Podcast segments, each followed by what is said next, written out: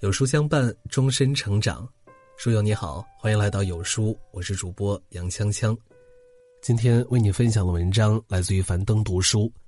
人到中年，远离多巴胺，靠近内啡肽。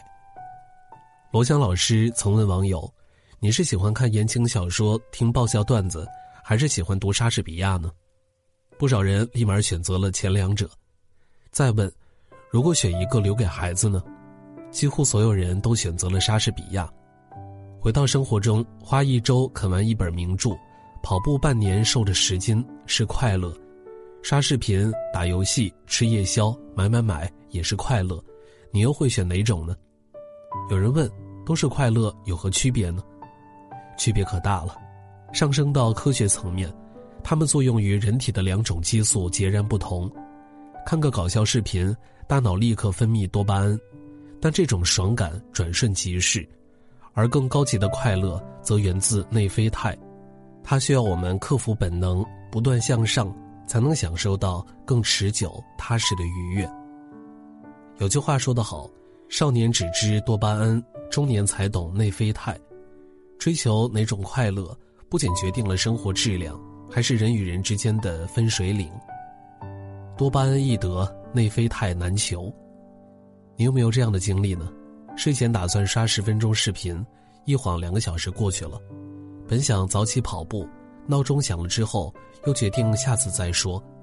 下决心减肥，可一点外卖、烧烤必不可少。就像心理学上的嗑瓜子效应，一旦拿起第一颗，就忍不住吃第二、第三颗，直到口干舌燥、心烦意乱。我们总是一边在触手可及的爽感里无法自拔，一边又对自己的堕落痛心疾首，日益迷茫。硅谷多巴胺实验室创始人布朗曾做过一个实验，他把神经科学理论应用到代码中，比如适时的点赞、虚拟的货币等奖赏机制，然后根据大数据算法，成功让人一直停留在喜欢的娱乐里。现如今这个发达的网络世界中。人很难抗拒这种低级快乐的诱惑，你想学习各种热剧信息推送层出不穷，你想减肥，美食主播轮番引诱你，这就好像有一个熟知你的损友，总能踩准你的喜好，让你当下快乐了，事后却后悔莫及。而比起多巴胺的先甜后苦，内啡肽则是先苦后甜。无论刮风下雨。短跑不停，几个月后小肚腩不见了，人也年轻了。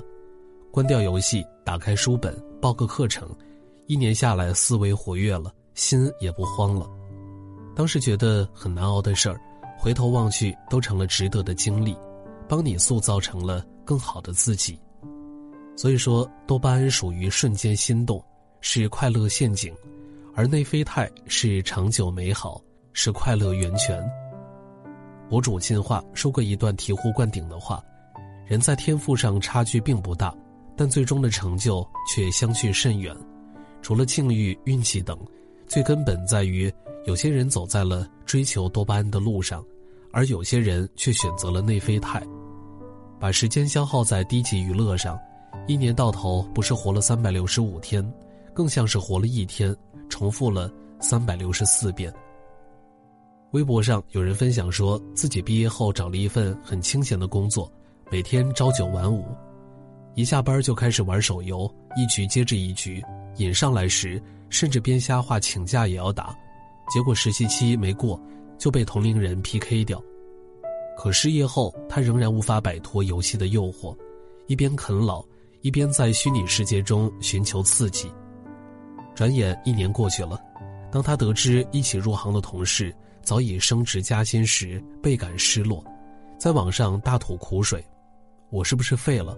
太厌恶现在的自己了。”多巴胺快乐就是一个“爽”字，不需要任何努力去享受就完事。可世上没有白吃的午餐，你预知的满足都需要加倍的痛苦来偿还。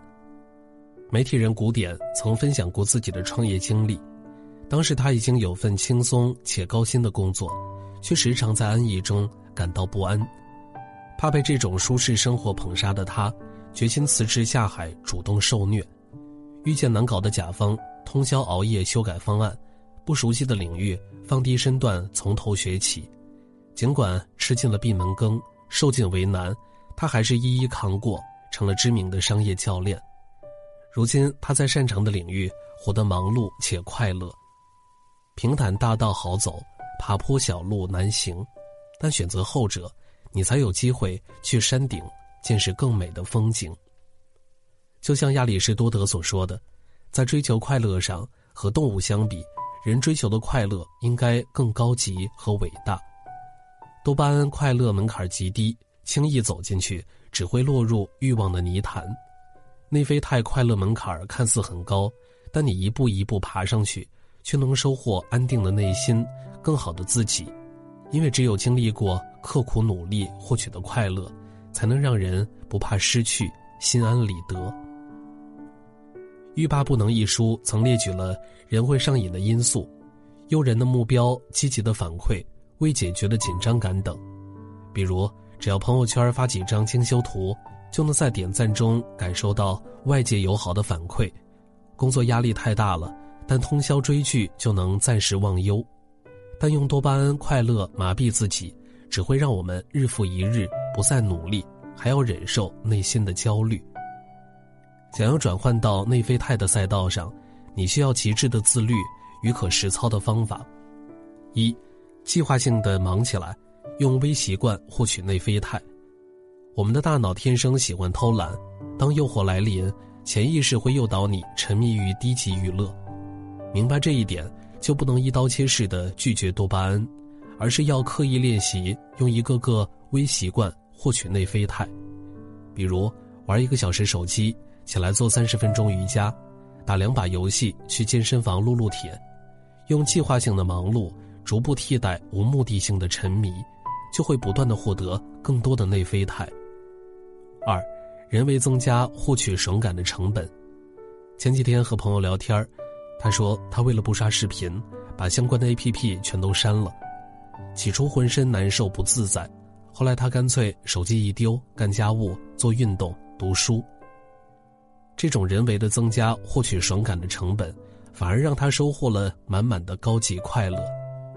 正所谓不舍得，断了多巴胺的后路，自然能踏上追求内啡肽的道路。三，克制欲望，生活越简单越快乐。科学家做过一个实验，在笼子里挂盏灯，灯一亮就给猴子喝果汁，重复多次后，猴子们没心思干别的，整天盼着亮灯，看灯亮了又希望果汁能多给一点儿结果果汁毫无增加。猴子们在失望中变得焦躁难安。欲望操纵下的快乐，最终会成为一种折磨。